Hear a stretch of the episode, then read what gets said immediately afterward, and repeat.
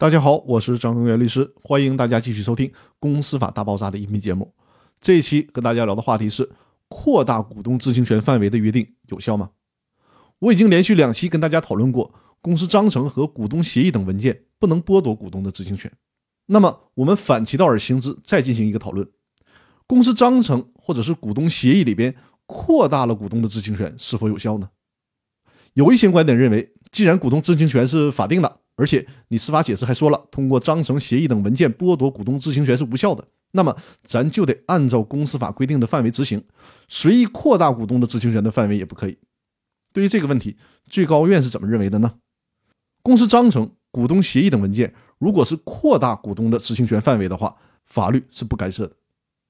司法解释不让剥夺股东的知情权，是为了保护小股东的利益不受到排挤和损害。但是，公司章程和股东协议将股东的知情权的范围扩大，这就属于意思自由。虽然可能会给公司带来一些，比如商业秘密上的危险，但是这是大多数股东自愿的结果，是集体合意的结果。所以说呢，应该保护这种约定。这就是为什么我在给客户做股东协议和公司章程的时候，在对客户进行访谈的时候，其中有一项就是问客户对股东的知情权是否需要做特别约定的原因所在。因为公司法本身对于股东知情权的范围的规定并不是很完善，比如说我之前反复跟大家讨论过的，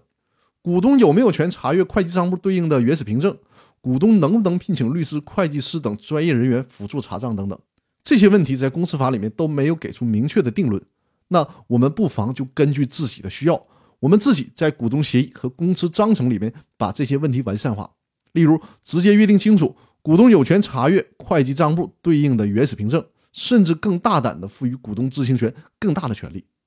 公司法只允许查阅会计账簿，那我们的公司章程里干脆约定，不仅可以查阅，还可以复制。这些扩大股东知情权范围的约定，原则上是有效的。那好，我们这周的音频就分享到这里了，我们下周继续，谢谢大家。